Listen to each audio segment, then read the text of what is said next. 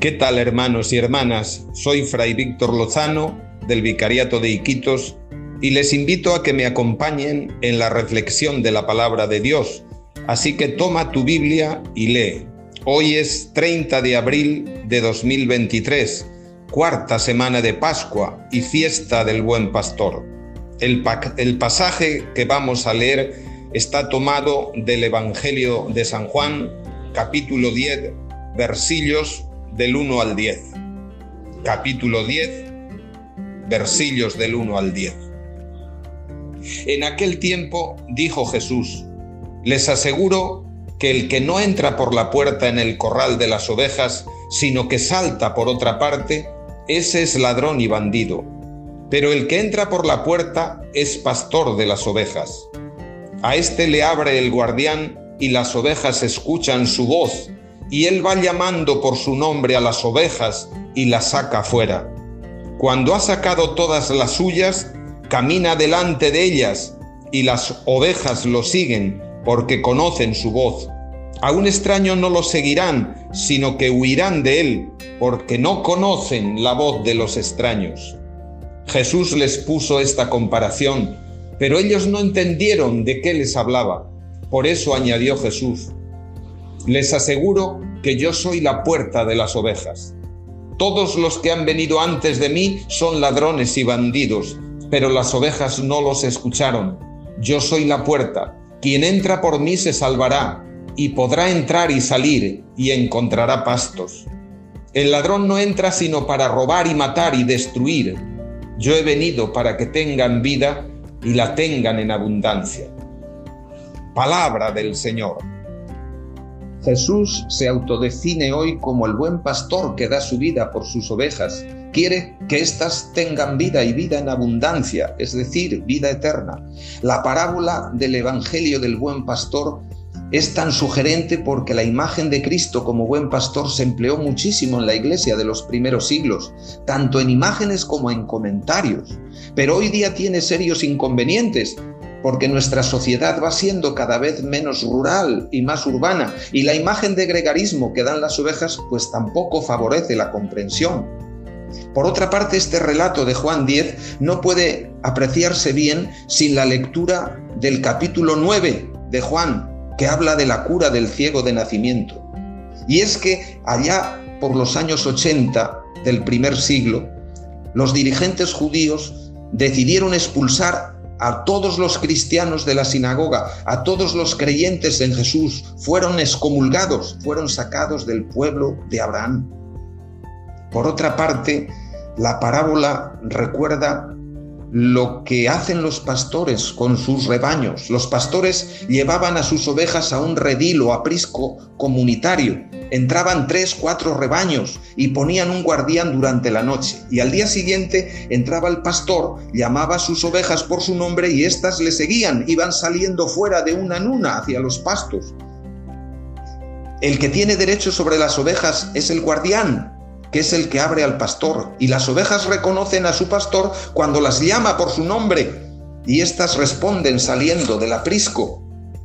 El que entra por la puerta es pastor, el que ronda es el lobo, es el asaltante. Su intención es matar, es robar. Y Jesús hace una fuerte alusión a los dirigentes judíos. Les aseguro que el que no entra por la puerta, ese es ladrón, ese es bandido. Se refiere a los fariseos que lo persiguen ellos son los bandidos y ladrones.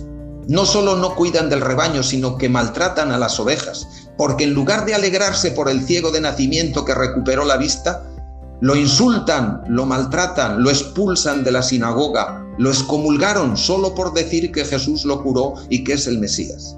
Jesús representa al buen pastor porque fue a buscarlo para curarlo siendo ciego y lo volvió a buscar cuando supo que lo habían expulsado de la sinagoga. Jesús se preocupa de nosotros, es el buen pastor, es el que da la vida por sus ovejas. Los fariseos y dirigentes son asaltantes, son maltratadores, no les importa en el fondo las ovejas, solo quieren aprovecharse de ellas, como pasa a los muchos de los políticos de hoy. Esos políticos que solo se acuerdan del pueblo cuando necesitan su voto. El texto dice que no entendían la parábola y entonces Jesús avanza más y se declara puerta de las ovejas. Yo soy la puerta. Declara ser el acceso a la vida eterna y más adelante dirá que es el camino y la verdad y la vida. La puerta de las ovejas adquiere relieve especial desde la primera frase porque Jesús se identifica con ella. La puerta define al pastor porque el verdadero pastor entra por la puerta del redil. Los bandidos saltan la tapia. Contacta con las ovejas que lo siguen porque conocen su voz y las llama por su nombre. No sucede así con los extraños. Cristo expone la comparación, pero no le comprenden, por eso pasa a explicar los términos sin dejar de lado el ataque a los dirigentes judíos que no quieren darse por aludidos. Su explicación alegórica empieza con la fórmula bíblica, yo soy, tan querida de San Juan, yo soy la puerta de las ovejas. Después de la resurrección, los apóstoles se darían cuenta del enorme alcance de esta parábola, porque habla de dar la vida de por las ovejas, Jesús está hablando de sí mismo. De hecho, es el mensaje central de la predicación de Pedro el día de Pentecostés, donde proclama que Jesús ha sido constituido Señor y Mesías por Dios, dos títulos cristológicos de la fe primera.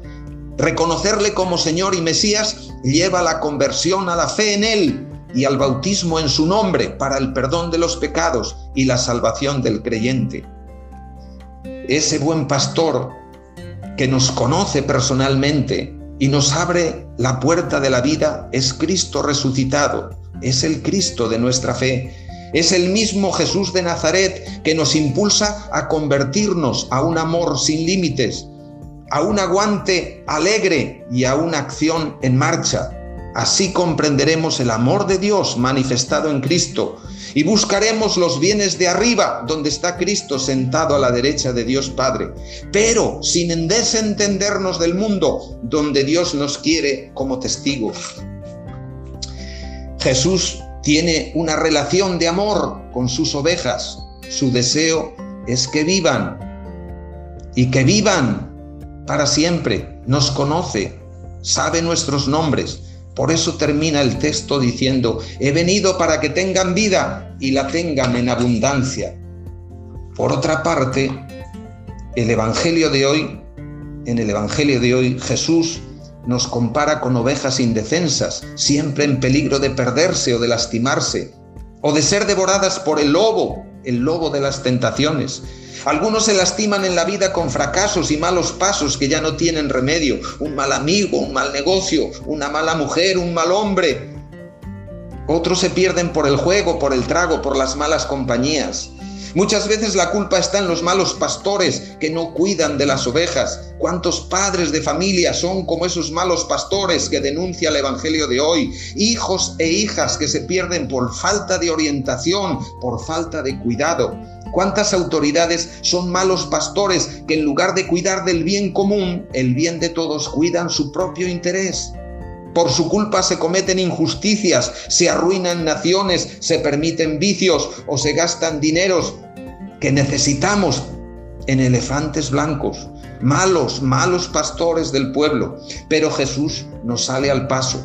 Yo soy el buen pastor, Jesús nos cuida, nos lleva hacia buenos prados, sale en busca de la oveja perdida, cura la que está herida, arranca, la arranca de la boca del lobo. Es consolador entonces escuchar a Jesús que nos dice, yo soy el buen pastor. Y lo soy porque conozco a cada una por su nombre. Me conoce, me cuida, me alimenta, me enseña, me orienta, me lleva por buen camino, a la luz de su palabra, para que no ruede por la vida sin rumbo. Sale a buscarme cuando peco, venda mis heridas y me lleva a su casa, que es la iglesia. Es el buen pastor porque da su vida por salvarme. No huyó, se entregó por mí. Yo doy mi vida por mis ovejas, nos dice. ¿Cuántos por salvar a alguien en un río, en un lago, mueren ahogados? ¿Cómo no estarles agradecidos? Pues bien, Jesús nos ha salvado de la muerte eterna. Con su muerte ha comprado nuestra vida. Cristo cargó con nuestros pecados y rebeldías. Llevó el madero de la cruz por nosotros. Andábamos como ovejas errantes, pero ahora, por la fe, hemos vuelto a Cristo, a ese Cristo que nos cuida como pastor y se encarga de, nosotros. Se encarga de nosotros. Ese Deberá ser, entonces el estilo de los futuros pastores. Sean papás, sean políticos, sean maestros, sean sacerdotes, diáconos o catequistas. El estilo de Jesús, el estilo del buen pastor. Conocer y cuidar a los que caminan a su lado, especialmente cuidar a los que están al borde del camino, en la cuneta de la vida. El modelo es Jesús, porque ama, porque conoce y defiende a su rebaño. Que tengamos un bonito día en familia. Tole leye, toma y lee.